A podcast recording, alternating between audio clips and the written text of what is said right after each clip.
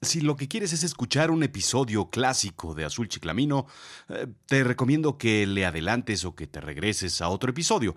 Este es un episodio especial. Es un cuento. Un cuento al estilo Azul Chiclamino. El Doctor. Escrito y narrado por Rodrigo Job. Soy un doctor. Un simple doctor. Claro, si es que la palabra simple cabe en estudiar seis años de medicina, cinco de especialidad, congresos, actualizaciones y ejercer durante más de... más de 30 años, entonces sí, soy un simple doctor. Quise ser cirujano. De pequeño me fascinaron las artes, las manualidades. Tenía una gran destreza. No era inquieto, por el contrario era muy tranquilo, paciente y dedicado justo lo contrario a la definición de un niño. Creo que incluso desde pequeño era un señorito, más maduro que los niños de mi edad. Me fascinaba ver cómo mi abuelo pintaba sus soldaditos de plomo y yo, con lo curioso, siempre preguntaba todo. ¿Y eso qué es, abuelo? Es una herida de una bayoneta, mira. Este, este otro es un balazo, no de muerte, me contestaba. Creo que de ahí me nace el interés por la sangre, la curiosidad, mejor dicho. Yo pasaba horas pegando y pintando fuertes de vaqueros con navatelenguas de madera y jugaba con mis Playmobil.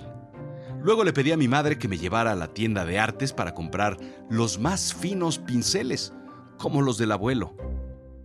No puedes pintar con esos, mejor te compro unos más gruesos, me decía mamá. Ya podré, ya podré, le contestaba cómpramelos ya. Con ese pintaba hasta los más finos detalles en la madera del fuerte. Más grande, empecé a pintar, puntillando en una cartulina completa hasta formar una figura que solo podía verse a la lejanía.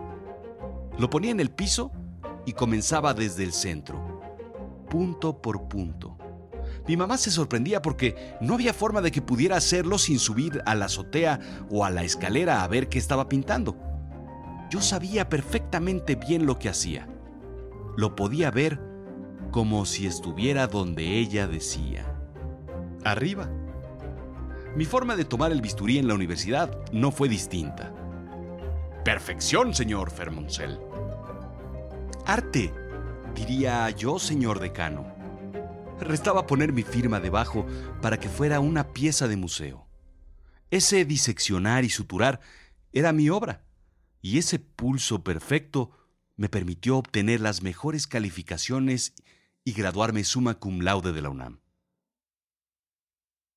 Pasaron los años y me decidí a ser maestro, a guiar jóvenes que quisieran estudiar la práctica, mejorarla y seguir el camino que a mí alguna vez me enamoró. Ninguno tenía el talento que yo buscaba para que fuera mi sucesor.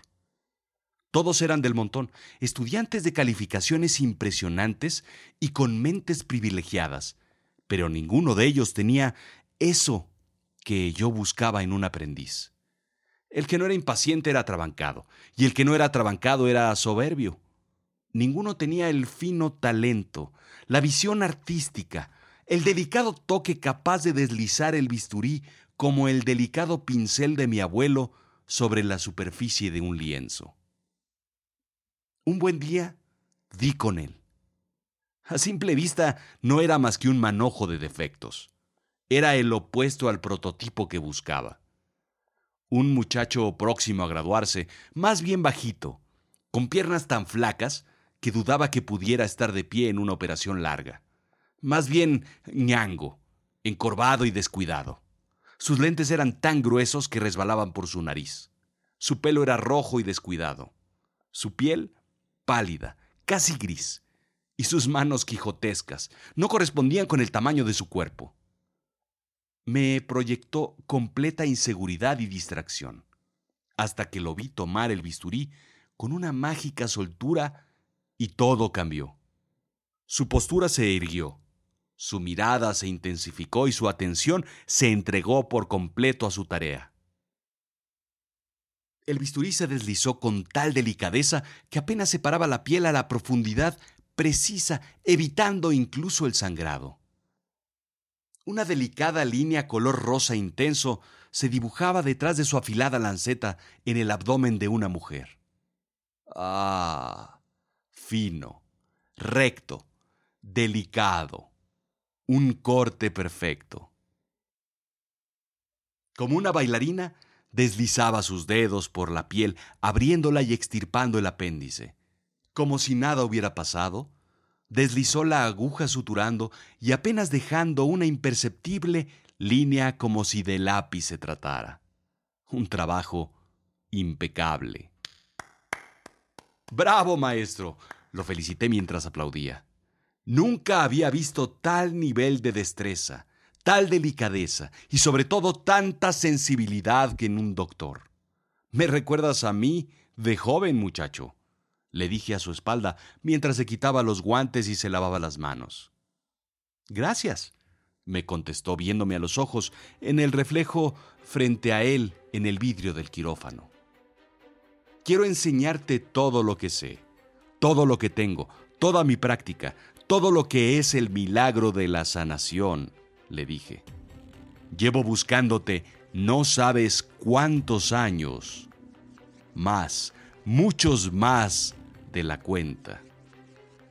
Fue cuando se volteó y sorprendido no vio a nadie. No te asustes. Aquí estoy. Mira el reflejo.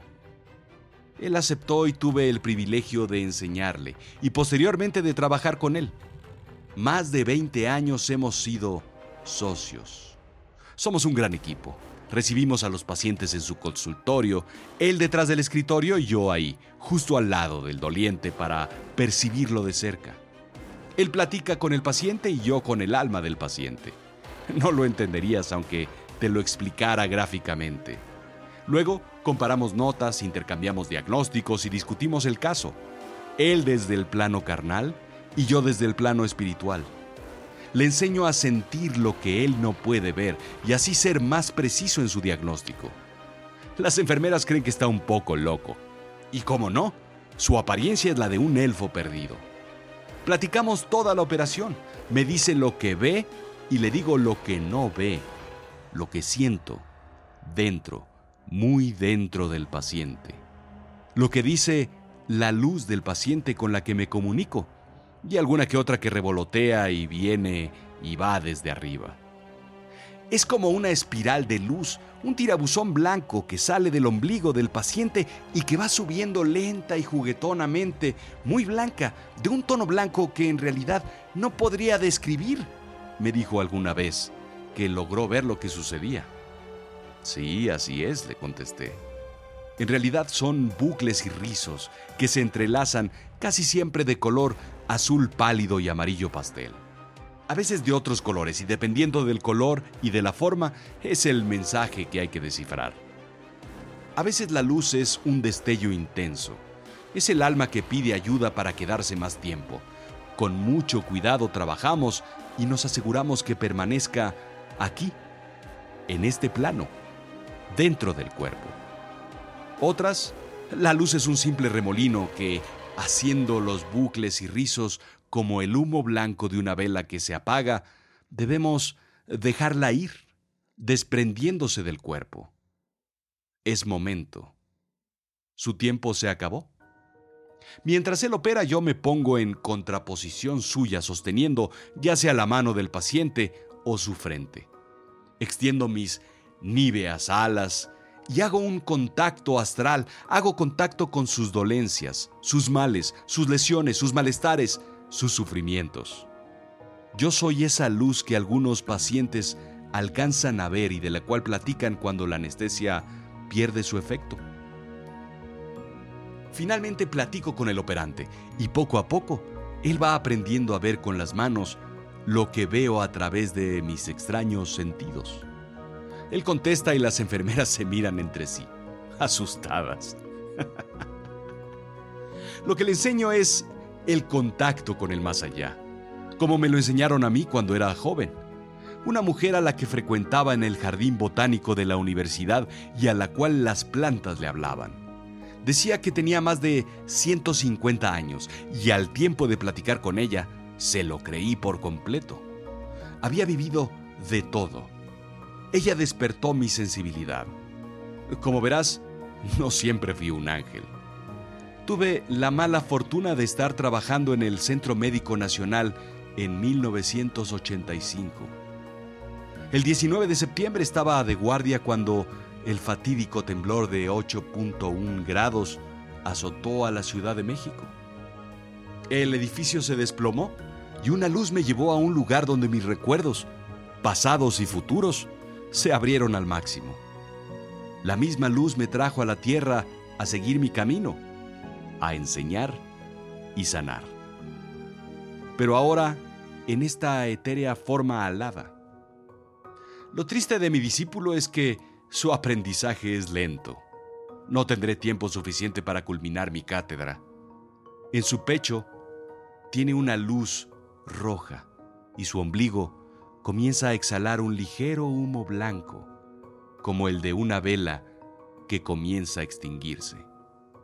Es una pena. Era un gran talento potencial.